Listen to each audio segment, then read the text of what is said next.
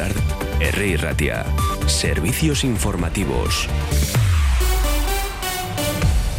Son las 12 del mediodía. La consejera de Desarrollo Económico, Sostenibilidad y Medio Ambiente, Arancha Tapia, insiste en que hasta que el gobierno vasco no reciba la notificación del auto de ejecución de la sentencia por parte de la Audiencia Provincial de Álava para proceder a los despidos de Alfredo de Miguel y Coldo Ochandiano, condenados en el caso de Miguel, no procederá a ningún tipo de actuación porque dice no existe ninguna seguridad jurídica.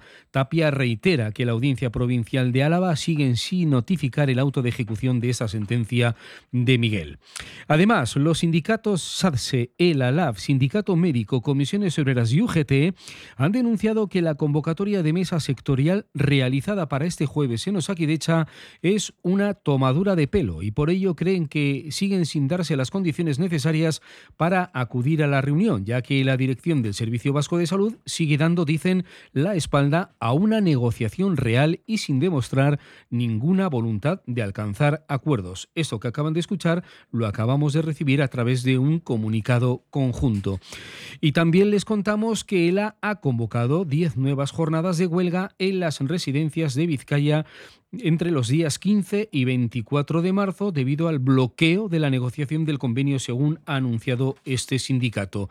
Y el ILAF han anunciado, como les estamos contando, nuevas jornadas de huelga en el comercio textil de Vizcaya los días 3, 4 y 5 del próximo mes de abril. ¿Cómo está en estos momentos la negociación? Marije Fernández. Y bueno, hoy estamos concentradas aquí todas las trabajadoras de comercio porque bueno, hoy se celebra la vigésimo séptima reunión de negociación del convenio de comercio textil. Y bueno, pues sí que ha habido avances respecto a propuestas anteriores en las cuales nos obligaban a renunciar a la antigüedad, eh, nos querían también eliminar el complemento en las bajas y bueno, y ahora la negociación está principalmente enquistada por el tema de que nos quieren hacer trabajar los sábados tarde de verano y porque las propuestas eh, no llegan a garantizar lo que es el IPC desde el 2015.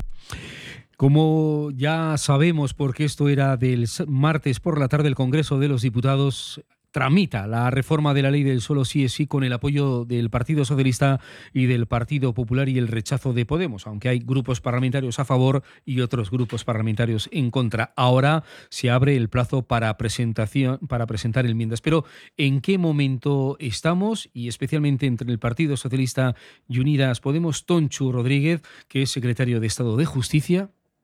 Y de ahí que en esas negociaciones presentamos eh, diferentes propuestas al socio de gobierno, eh, viendo que no había una posibilidad de acuerdo, es cuando el grupo parlamentario presentó esa proposición de, ley, que, lo que se hizo el otro día en el Congreso es la toma en consideración.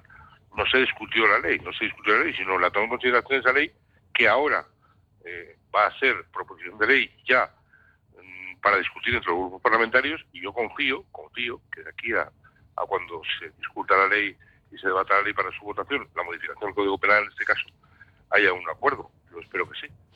Les dábamos cuenta de que, de que quedábamos pendientes de una información que nos llegaba desde Barcelona. Bueno, pues es fatal la noticia porque tres trabajadores han fallecido hoy tras quedar atrapados en un desprendimiento a 900 metros de profundidad en una mina de potasa en Suria, en Barcelona. Este es un dato confirmado hace pocos minutos desde allí, desde Barcelona. Accidente laboral con tres trabajadores muertos, atrapados en un accidente en una mina.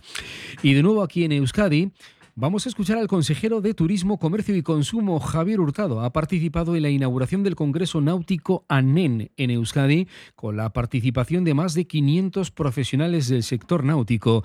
Durante los próximos días, los asistentes podrán disfrutar de los atractivos de Euskadi y también debatir sobre el presente y futuro de este sector. Euskadi se ha convertido en un destino popular para el turismo náutico, como demuestra la celebración de este Congreso que hoy inauguramos y las más de 120 empresas de actividades náuticas que han experimentado un incremento de la actividad del 32% en los últimos años. Y esperamos que esta industria siga creciendo en el futuro. Disponemos de 16 dársenas deportivas que ofrecen casi 6.000 plazas y 156 amarres para tránsito. Y los datos nos indican que el turismo ligado al sector de la navegación de recreo sigue en alza.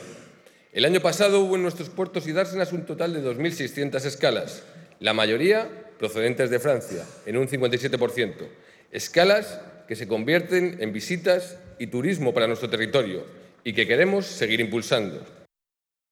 Y la sede electrónica de viviendas municipales agiliza la atención a las personas usuarias en su primer año de funcionamiento. Más del 40% de las solicitudes recibidas en el Registro General de Viviendas Municipales de Bilbao se han tramitado a través de esta sede electrónica a la que se accede por la web de la propia entidad. Las 12 y 5, tráfico fluido en la red principal de Vizcaya. Tenemos una temperatura de 21 grados en el exterior de nuestros estudios. A la una en Euskadi les contamos más noticias. Agur.